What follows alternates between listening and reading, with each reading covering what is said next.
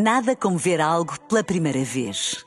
Porque às vezes, quando vemos e revemos, esquecemos-nos de como é bom descobrir o que é novo.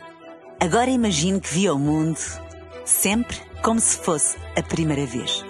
Zais. Veja como se fosse a primeira vez.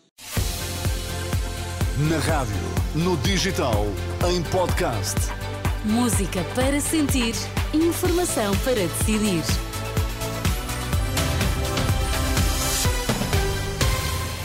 Atualizamos agora toda a informação na Renascença. Vamos lá saber quais os títulos em destaque a esta hora. Muito boa noite. Boa noite. Militares israelitas provocaram a morte de seis palestinianos em Jenin. Lacerda Salles critica a ordem dos médicos por ter pedido avaliação sobre médicos envolvidos no tratamento das gêmeas. As forças israelitas provocaram a morte de seis palestinianos na cidade de Jenin, na Cisjordânia, disseram as autoridades de saúde palestinianas. Cinco pessoas foram mortas em uma operação israelita, disse o Ministério da Saúde, enquanto a sexta foi um homem que foi baleado na coxa e morreu depois que as forças israelitas o impediram de chegar ao hospital a tempo, relata a agência France Press. O Ministério acrescentou que o menino de 13 anos, que passou por uma emergência médica separada, também morreu após ser impedido de receber tratamento. Por cá, Lacerda Salles fala numa inqualificável intromissão num órgão de soberania por parte da Ordem dos Médicos.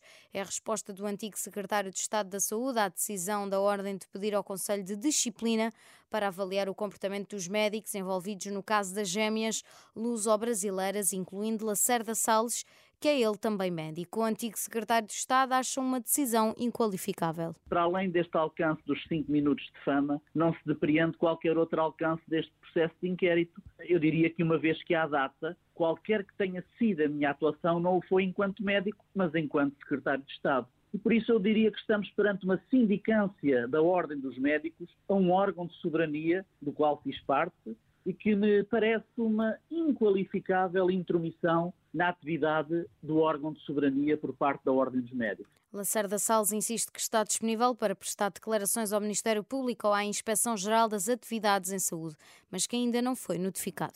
Não recebi nenhuma notificação, nem do Ministério Público, nem de IGAS, mas como lhe digo, se eu for notificado, falarei, obviamente, em sede própria, de ATE e IGAS. Passagens de uma entrevista de Lacerda Salles ao jornalista Pedro Mesquita, em que garante mais uma vez não ter marcado qualquer consulta para as gêmeas que receberam tratamento no Hospital de Santa Maria.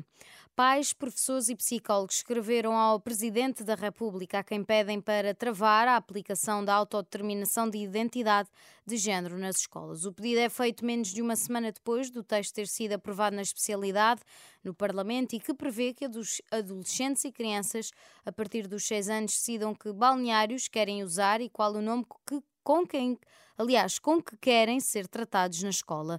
A Renascença Teresa Amial, uma das promotoras da iniciativa, denuncia que os deputados agora querem ir ainda mais longe depois da proposta ter ficado pelo caminho em 2021 como o facto de qualquer pessoa na escola que considere que uma criança está a sofrer psicologicamente porque os pais estão, por exemplo, a desincentivar o seu assumir de outro género, tem a obrigação de denunciar isso imediatamente à direção da escola, que deve imediatamente tomar providências que podem até levar no extremo a que a polícia retire imediatamente a criança aos pais e a entregue a uma casa de acolhimento até o tribunal decidir sobre o caso. Declarações de Teresa Amial à jornalista Fátima Casanova.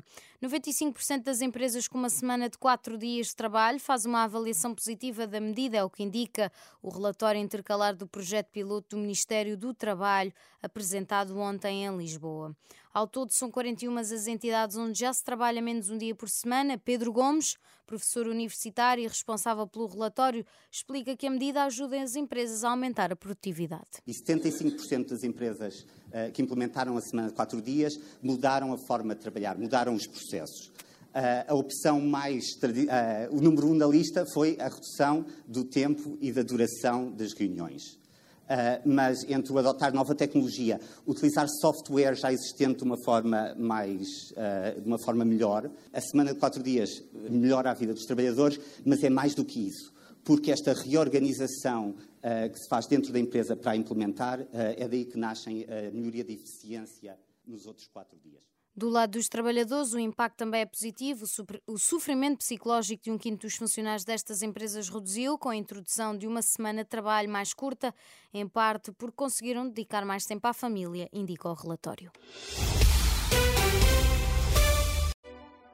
Nada como ver algo pela primeira vez.